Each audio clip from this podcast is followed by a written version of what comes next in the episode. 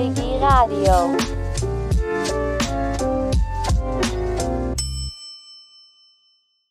Moin, willkommen bei Digi Radio. Das ist die Must-Hier-Radioshow für innovative Player. Wir bringen Deutschland digital voran, also bleibt dran.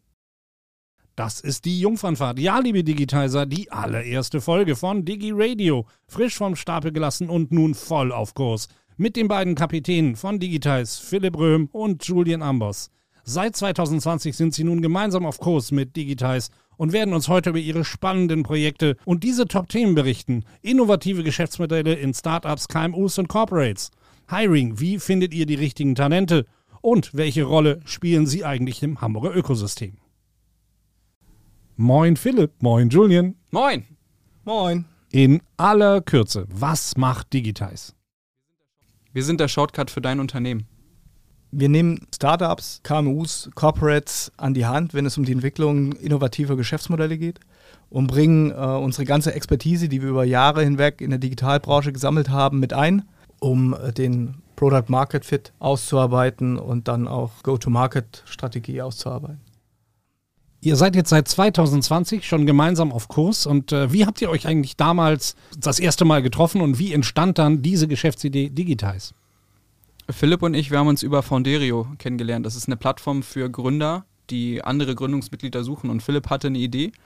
Ich zu der Zeit, ich hatte schon einige Sachen gegründet in, in einem nicht digitalen Bereich und wollte im digitalen Kontext jetzt gründen, um auch äh, mehr Erfahrung in der Branche zu sammeln. Bin auf Philipp gestoßen, fand Philipps Idee super und dann sind wir zusammen losgelaufen, hat sofort gematcht.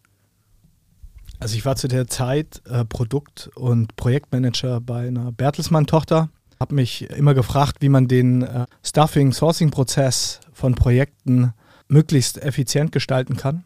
Die Idee war, eine, eine SaaS-Plattform aufzusetzen, äh, die genau das macht, automatisiert die beste Besetzung für Projekte findet. Und äh, wie Julian sagte, das hatte ich auf Fonderio inseriert.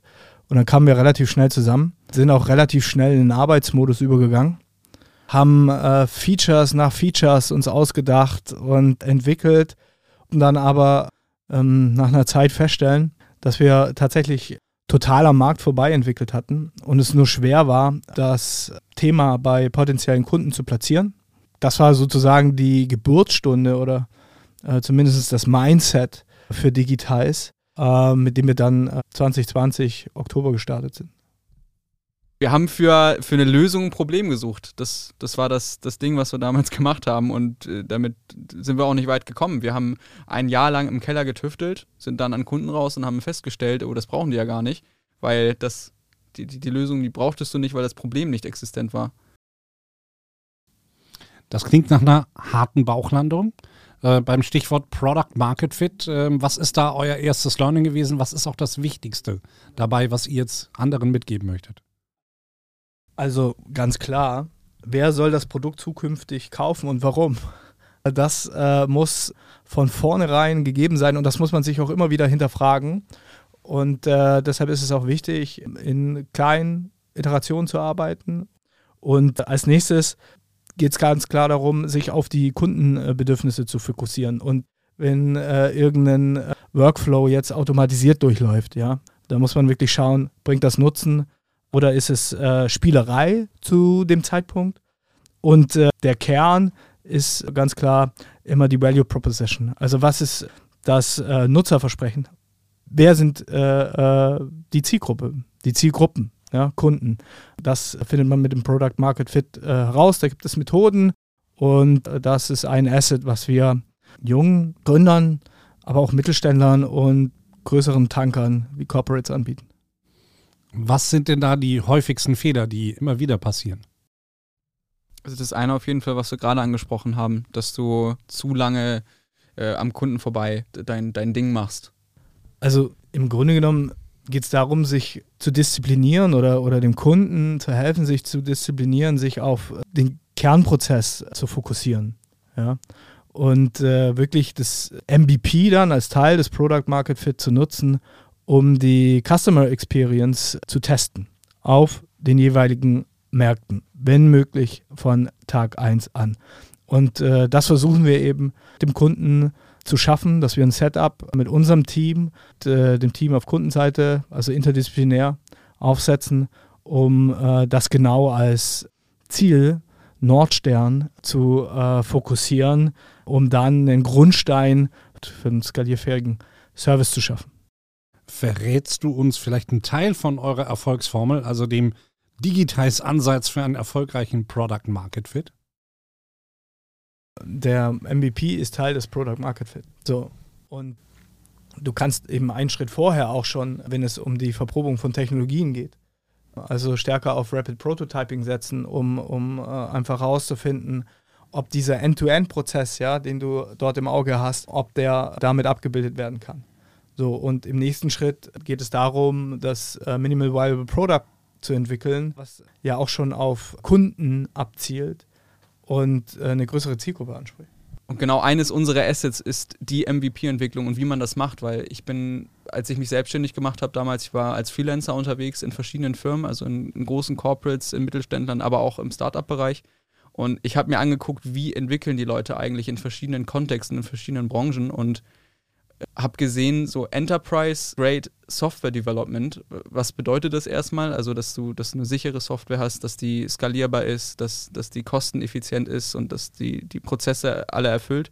Und das sieht man normalerweise in den Corporates, dass, dass die sowas machen können. Das verschlingt aber Unmengen an Geld. Also da, da werden Millionen für Software ausgegeben.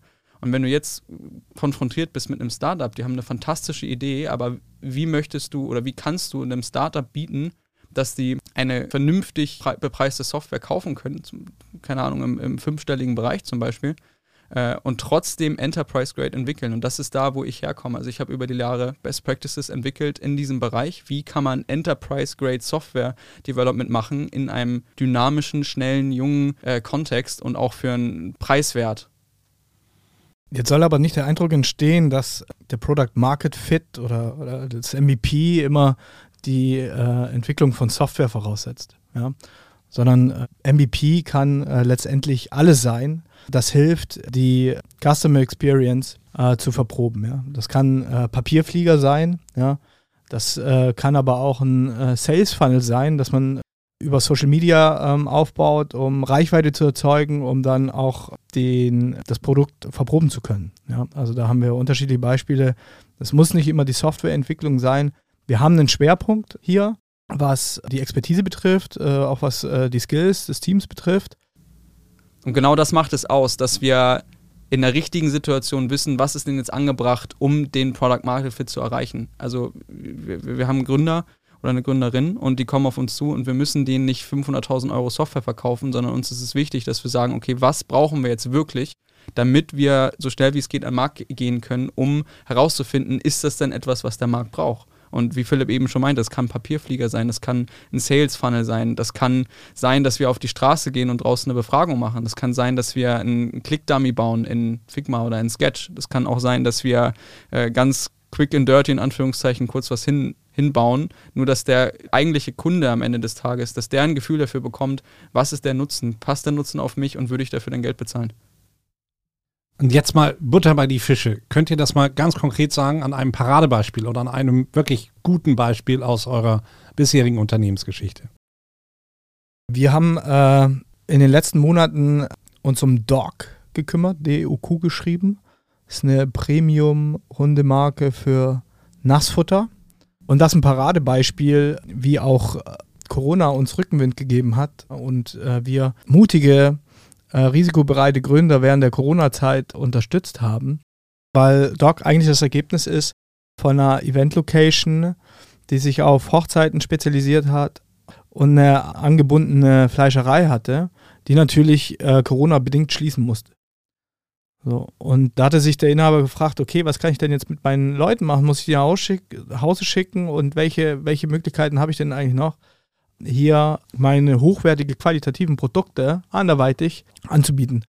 Gleichzeitig war es während Corona so, dass insbesondere Double Income No Kids, dass da die äh, Hunderate um 30 Prozent gestiegen ist.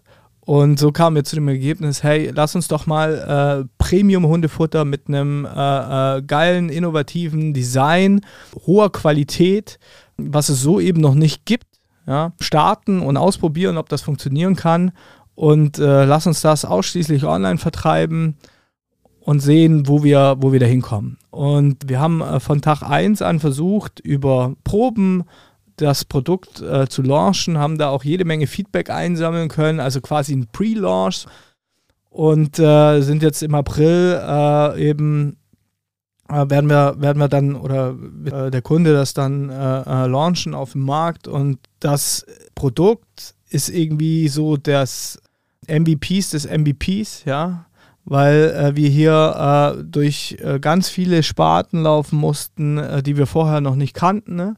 und uns unheimlich geholfen haben, unseren eigenen Prozess nochmals zu verproben, ja. Und äh, zu schärfen. Also gerade Markenrecht, ja, da haben wir uns äh, irgendwie nicht mit auseinandersetzen müssen. Und das war ein großes Thema. Aber auch für uns in der Perspektive, wie verlängern wir unsere Werkbank, ja, mit welchen Partnern beispielsweise gehen wir nach draußen, um äh, wirklich den gesamten Prozess, auch wenn es später um Go-to-Market etc. Äh, geht, ähm, dass wir das einmal end-to-end -end anbieten können. Ja, das Thema Branding, äh, alles, was damit zusammenhängt. Das war ziemlich, ziemlich cool, das einmal end-to-end -end, äh, durchlaufen zu können. So, wir haben andere Sachen auch gemacht, äh, Kite Guide, äh, Speaky Fox, Kiezbringer, die, die wir von Anfang an betreut haben, ja, mit denen wir von Anfang an auch die, die Idee und die Lösung ausgearbeitet haben. Aber Doc war da sicherlich am anspruchsvollsten, weil wir halt noch nie irgendwie mit äh, Food, äh, Nahrung so in Verbindung gekommen sind und da mit dem Gründer zusammensaßen und Gedanken über die Produktionsstätte gemacht haben, ja, wie wir das jetzt eben so aufbauen können, wie können wir die Etiketten äh, aufsetzen. Also da war irgendwie alles dabei und das, das war oder ist immer noch ziemlich, ziemlich krasse Lernkurve. Wie lange dauert dann so ein MVP hinzustellen?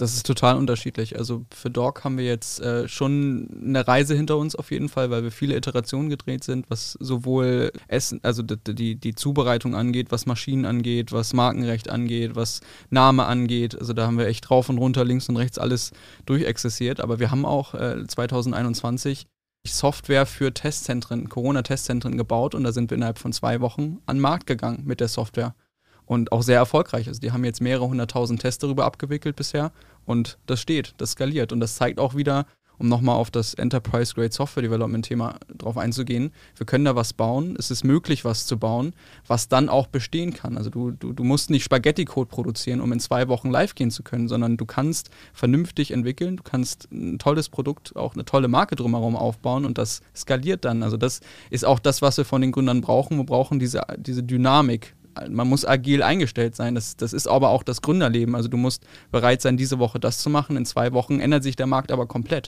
Und vor allen Dingen, das mussten wir vor allen Dingen bei der, äh, der Testzentrum-Software so sehen, die Regularien, die haben sich jeden Monat geändert und die Software musste sich auch jeden Monat ändern. Dann war es am nächsten Tag auf einmal, dass die Corona-Warn-App angebunden werden muss und dann muss der Gründer auch, die Gründerinnen, müssten sich äh, darauf einstellen können und auch bereit sein, das, das mitzugehen, um nicht den Anschluss zu verlieren. Also wir, wir hatten äh, bis vor kurzem ein großes UX-UI-Projekt im Banking-Umfeld gemacht. Und da war eben genau das der Fall, dass äh, ne, das Projekt oder die Sache eigentlich eine agile Arbeitsumgebung äh, benötigt hätte. Aber ähm, aufgrund der Regularien und ähm, Banken äh, äh, müssen einfach anders arbeiten. Das nicht, dass sie es nicht können oder nicht wollen. Die müssen einfach äh, ein Stück weit anders arbeiten. war das unheimlich schwierig, weil es komplett gegen unser Mindset ist. Also ähm, wir haben das hinbekommen, ja, und ist auch alles da, aber es war unheimlich schwierig, einfach weil da zwei verschiedene Welten aufeinander getroffen sind. Und ich glaube, das äh, bestätigt auch das nochmal, was äh, Julian sagt, ja, also wir haben einfach eine gewisse DNA, ein gewisses Mindset, äh, äh, was wir mitbringen und das muss schon passen. Sonst ähm, tut man sich schwer. Und äh, wir sehen uns ja auch nicht als Beratung oder, oder externer Dienstleister, sondern wir sind äh, Teil des Teams. Führt dazu, dass wir, dass wir immer wieder auch äh, selbst in, in interessante Geschäftsmodelle investieren. Ja, nicht nur Zeit, äh, Naturalien im Sinne von Entwicklungsleistung, sondern auch äh, äh, monetär. Aber ähm, dazu muss halt wirklich das Mindset stimmen und Deshalb gehen wir da auch sehr ausgewählt vor. Heißt das im Umkehrschluss, dass ein MVP sich äh, auch ständig anpassen muss? Also ich baue was hinzu, ich baue wieder was ab?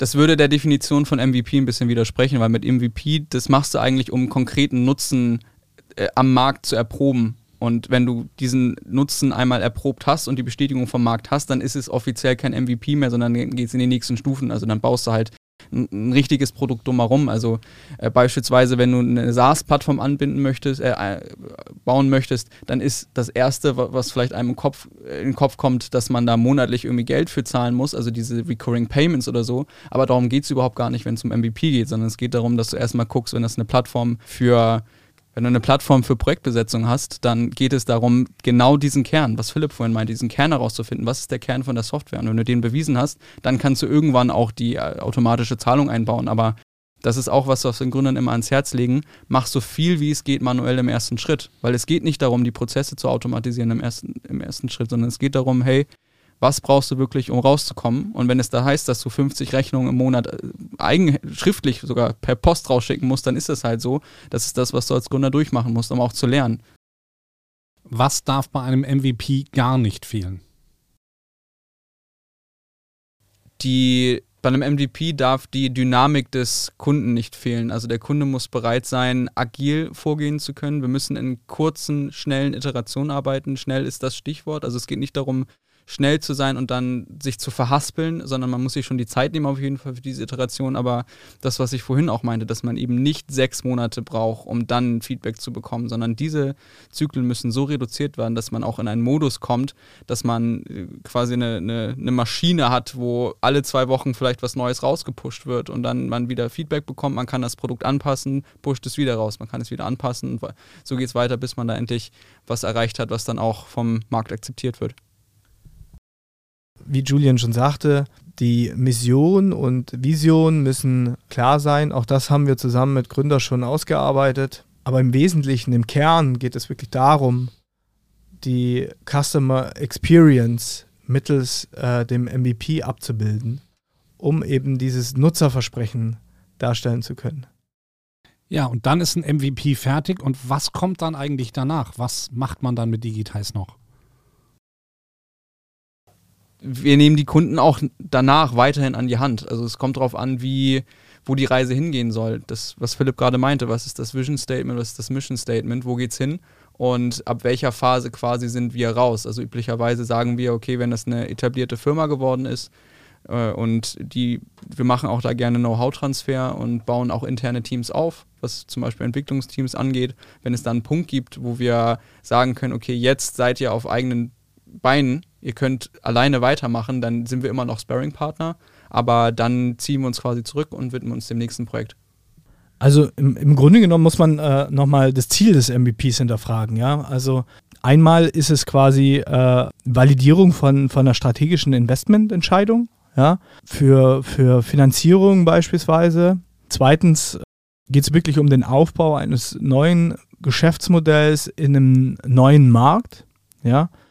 Und drittens, und das ist wahrscheinlich äh, so das Herausforderndste, hm, geht es äh, um die Integration in äh, die bestehende Organisation, das Kerngeschäft. Aber das äh, sind so die Themen, äh, die man einmal unterscheiden muss. Und abhängig davon unterstützen wir den Kunden ja, äh, weiterhin in der, in der Formulierung der Produkt- und Service-Roadmap insbesondere was eben die, die Vermarktung und Distributionskanäle entlang der Customer Journey betreffen. Welche Touchpoints gibt es da? Welche Touchpoints eignen sich, ja, um das Produkt äh, weiterzuentwickeln und auch weiter Mehrwerte zu stiften? Ja. Insbesondere, welche Pricing-Strategien eignen sich? Was für ein Business Case steht dahinter? So, muss der Business Case erst noch entwickelt werden oder bin ich da eben auch noch äh, frei drin und kann aufgrund erster Tests ja, des MVPs herausfinden, ob sich ein Abo-Modell besser eignet, ob ich irgendwie auf äh, One-Time-Fees setze, ja, Freemium-Modelle, ähm, alles, was da draußen so unterwegs ist da begleiten wir den Kunden selbstverständlich auch, bis wir quasi in einer Ramp-up-Phase sind. Die Erfahrung hat gezeigt, dass wir rausgehen, wenn es wirklich ins Operations geht. Ja? Ähm, wir haben zwar auch Nearshore-Partner, ja, feste Nearshore-Partner, denen wir äh, das unterstützen, aber so klassisches DevOps sozusagen ist äh, eher nicht unser, unser Kerngeschäft. Also ähm, ich möchte nichts ausschließen, das hängt natürlich auch immer von einem Kunden und äh, von der Sache ab. Aber die Erfahrung hat gezeigt, so dass wir quasi, wenn, wenn es vom Produktzyklus so in den Standard geht, dass wir dann rausgehen. Cut. Themenwechsel. Ihr habt so viele Produkte, so viele Anforderungen, so viele Herausforderungen. Da braucht ihr irgendwie auch die richtige Mannschaft dafür. Und ähm, die Talente jetzt für sich zu gewinnen, ist ja schon die einige Schwierigkeit. Wie macht ihr das dann eigentlich? So viele um die Ecke Denkerinnen. Also, bislang äh, konnten wir alle Kolleginnen und Kollegen über unser Netzwerk finden, was natürlich ein großes Asset ist und über die Jahre gewachsen ist. Glücklicherweise lassen sich die Leute darauf ein ne? und erkennen eben den äh, Value, den wir da sehen. Was uns auch gelungen ist, dass wir halt viele ehemalige Gründer, ja, die schon mal gegründet haben, für Digitize begeistern konnten. Was auch so unser USP ist, den wir uns auf die Fahnenstange schreiben, dass eben alle schon mal ähm, mindestens eine digitale Geschäftsidee bei Digitize, ist viel Digi, äh, gegründet haben und äh, somit die ganzen Probleme kennen. Ne? Also auf die Nase fallen und aufstehen, das äh, kennen dort alle. Das ist Glück, ja.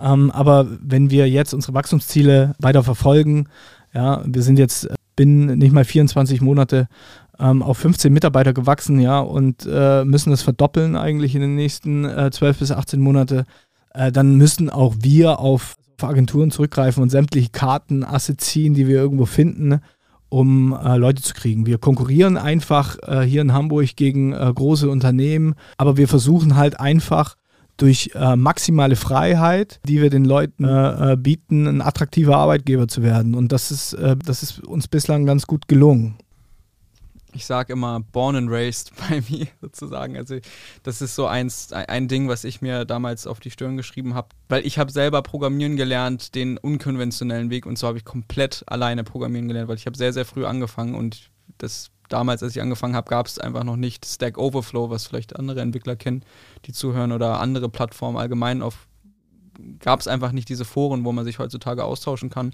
Und ich habe teilweise Wochen an Problemen gehangen und auch hier wieder diesen Shortcut nehmen zu können als ähm, Entwickler, Entwicklerin. Dafür, das, das war mir sehr wichtig, dass, dass wenn ich den Leuten das beibringe und dass sie bei uns in die Firma kommen, dass sie eben nicht Jahre brauchen, um seniorisch zu werden, sondern vielleicht sogar, und da haben wir auch einen ganz coolen Erfolgsfall schon gehabt, dass wir auch schon nach einem Jahr quasi jemanden auf ein senioriges Level bringen können, auch wenn das äh, vielleicht in, in den marktüblichen Terminologien vielleicht noch nicht seniorisch ist, seniorisch ist wegen der Zeit, aber wegen des Know-hows. Welche Kopfstände muss man dann eigentlich machen, um diese Talente auch noch für sich, äh, also A zu gewinnen und sie dann natürlich auch noch äh, behalten zu können? Wir sind da sehr auf der persönlichen Ebene unterwegs. Also uns ist es gar nicht wichtig, dass, dass man die krasseste Person in seinem Job ist, sondern es geht eher um die Passion und die Reise, die man, die man vor sich hat. Und ich glaube, das spricht viele Leute an, dass wir sagen, hey, äh, es spielt einfach keine Rolle, ob du, keine Ahnung, zehn Jahre auf dem Buckel hast und in der Entwicklung, sondern vielleicht hat man 20 Jahre lang Hotels getestet und kommt dann in eine Firma und wird da mit offenem Arm begrüßt, weil die Passion einfach stimmt. Da ist auch wieder das Thema von vorhin, dass dadurch, dass wir im Mentoring hier sind und wir die Sparing-Partner sind, mit unserer Erfahrung, dass wir es den Menschen ermöglichen, relativ schnell voranzukommen in dem, was sie da tun wollen. Also sie müssen nicht ein halbes Jahr quasi an irgendeinem Problem rumkommen. Wenn ich mich daran erinnere, wie ich damals Programmieren gelernt habe, bei mir das hat Ewigkeiten gedauert, weil ich keinen hatte, der mich an die Hand genommen hat. Und genau auch hier bei dem Thema, wenn dich jemand an die Hand nimmt, dann kannst du vielleicht das Problem in, nicht in, musst es in sechs Stunden lösen, was dir auch nach der ersten halben Stunde gar nichts mehr bringt, sondern es ist nur frustrierend, sondern löst es bereits so nach einer halben Stunde, weil wir den richtigen Tipp geben können. Und so der Mix aus diesen beiden Komponenten, ich glaube, das macht unser Team aus und auch unseren Hiring-Prozess aus. Ich frage mich tatsächlich immer, warum würde ich für Digitize arbeiten oder warum würde ich bei Digitize anfangen? Eins, was mir persönlich sehr wichtig ist, ist Freiraum, Gestaltungsraum um Verantwortung äh, zu übernehmen und eigene Themen äh, voranzutreiben. Das mag ein bisschen abgedroschen und äh, auswendig gelernt klingen, aber im Grunde genommen äh, bieten wir das. Wir haben äh, eben, äh, wie Julian schon gesagt hat, Quereinsteiger, die vorher als Radiomoderator gearbeitet haben und jetzt entwickeln, sich aber mit allen neuen Themen außer, auseinandersetzen sollen und müssen, weil sonst kriegen wir das gar nicht gewuppt. Das ist ein Stück weit Eigenverantwortung, die wir da voraussetzen von jedem ja, aber ähm, ich glaube, das hält die Leute mittelfristig, indem wir eben versuchen, so viel Transparenz wie möglich äh, zu geben. Da investieren wir beide auch sehr viel Zeit, die Sachen so aufzuarbeiten und äh, äh alle Leute äh, eben regelmäßig äh, von abzuholen. Auch den Impact, den sie selbst äh, liefern, aber auch dann die, die Freiheit, Themen ähm, neu auszuprobieren. Und da geht es irgendwie um, angefangen von irgendwelchen Memes, ja, bis hin zu eigenen Geschäftsmodellen ähm, die dann mit Unterstützung vom gesamten Team auf die Straße gebracht werden. Also Philipp und ich, wir fungieren auch als Mentor, also durch unsere Erfahrungen, die wir schon haben. Also ich vor allen Dingen im Entwicklungs- und Gründungsbereich, Philipp in seiner Laufbahn als Berater. Wir können nochmal auf einem anderen Level äh, das Sparring für die Mitarbeiter und die Mitarbeiterinnen geben. Wir können, also mit jeder Frage kann man zu uns kommen. Wir können fachlich auf persönlicher Ebene das beantworten. Wir pflegen sehr persönlichen Umgang im Team positioniert ihr euch so im Hamburger Ökosystem, also als die coole Truppe, so ein bisschen Zeit der bunten Vögel mäßig? Wir sehen uns als Unterstützer von modernen, innovativen Geschäftsmodellen in und um Hamburg. Also das hat sich zum Beispiel mit Kiezbringer gezeigt. Kiezbringer ist ein Startup, was sich auf den Erhalt des lokalen Handels äh, ähm, in unserem Kiez fokussiert. Und da können wir viel zu beitragen, wie wir vorhin schon darauf eingegangen sind, dass wir diese jungen Gründer, Gründerinnen da äh, und auch Corporates und KMUs dabei unterstützen können, unseren Kiez noch besser zu machen. Und das können wir beitragen. Also wir haben ja schon mit, mit Digital schon mal ein, ein, cooles Branding sozusagen, das die lokale Komponente auch aufnimmt und haben jetzt schon ein paar Sachen gemacht mit Hamburger äh, Unternehmen ähm, aus unterschiedlichen Branchen, sei es Banking, sei es ähm, Retail, sei es Fashion, E-Commerce, ähm, dass wir da schon einen ganz guten äh, Überblick haben. Was wir, was wir besser machen müssen, ist ähm, über das ganze Gute, das wir tun, auch reden. Und äh, da wird ein Schwerpunkt jetzt drauf liegen, liegen äh, wirklich auch äh, das Thema Marketing äh, mal professioneller aufzugleisen was muss die Stadt noch mehr geben? Was gebt ihr zurück? Boah, das ist eine gute Frage. Also in Hamburg ist schon relativ viel passiert, aber ich glaube, Funding ist immer noch ein Riesenthema, ähm, was viel Zeit frisst und äh, junge Gr Gründer vor allem so ein bisschen daran behindert, äh, sich auf das Wesentliche, ja, auf das Core zu fokussieren, was wir hier den ganzen Tag schon äh, oder die ganze Zeit hier schon predigen. Deshalb glaube ich, dass man da nie gut genug aufgestellt werden kann. Es gibt gute Einlauf Anlaufstellen, aber ich glaube, das Thema Funding, das kann äh, und muss durch die Kommune noch äh, viel, viel besser aufgestellt werden. So, summa summarum, was gibst du an Schulnote für die Hansestadt, für die digitale Hansestadt Hamburg? Ich gebe eine äh, 3 minus. Es gibt insbesondere, was Logistik betrifft, äh, äh, viele Verbesserungen, die merkbar sind. Netzwerk, Plattform, Hubs, ja, wo sich Gleichgesinnte auch ähm, austauschen können. Wir haben äh, Online-Marketing eben äh, äh, hier eine große, große Community sozusagen. Also da, da ist, schon, äh, ist schon richtig was äh, passiert. Wenn ich jetzt quasi die Probleme von den äh, Gründern und Mittelständlern sehe, die wir betreuen, dann ist es klar für die Startups irgendwie ähm, Funding, Plattform und für die Mittelständler die Transparenz, wer kann mich äh, für mein Problem wirklich unterstützen. Ne? Das ist, glaube ich, noch äh, ähm, aufzubessern. Ob da jetzt die Stadt Hamburg wirklich was für kann oder nicht, das ist jetzt, äh, äh, jetzt mal dahingestellt, aber mein Bauchgefühl sagt 3 minus. Wenn man ganz kurz träumen dürfte, was würde Digitize gerne Gutes für Hamburg tun?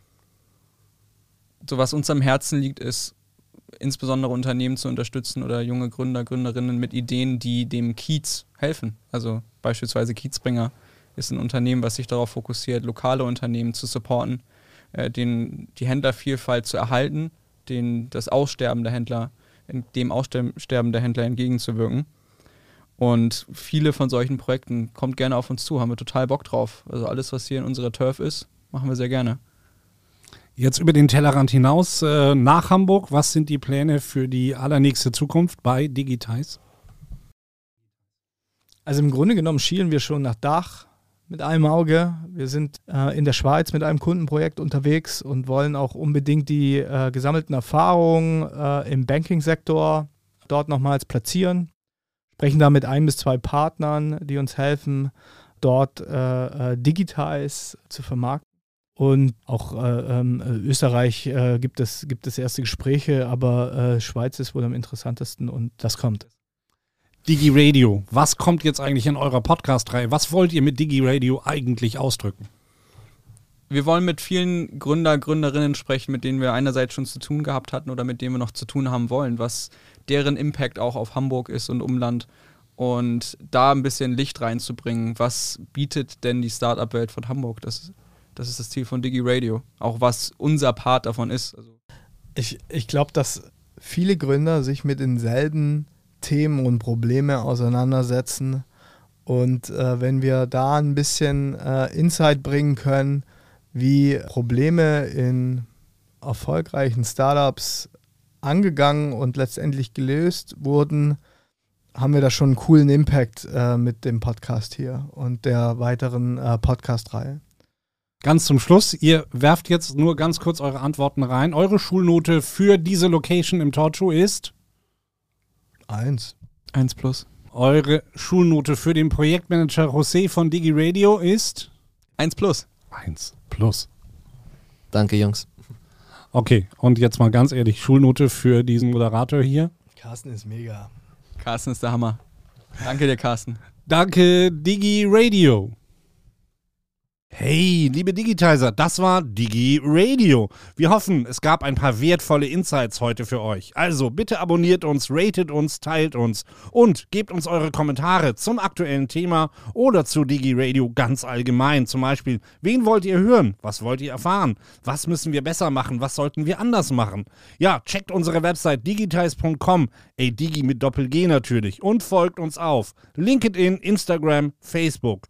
Ja, und wenn ihr selber mal in unserer fantastischen Radioshow auftreten wollt oder schon immer irgendetwas mal fragen wolltet und einen ganz wichtigen Kommentar habt, ja klar, dann schreibt uns doch bitte an radio.digitize.com.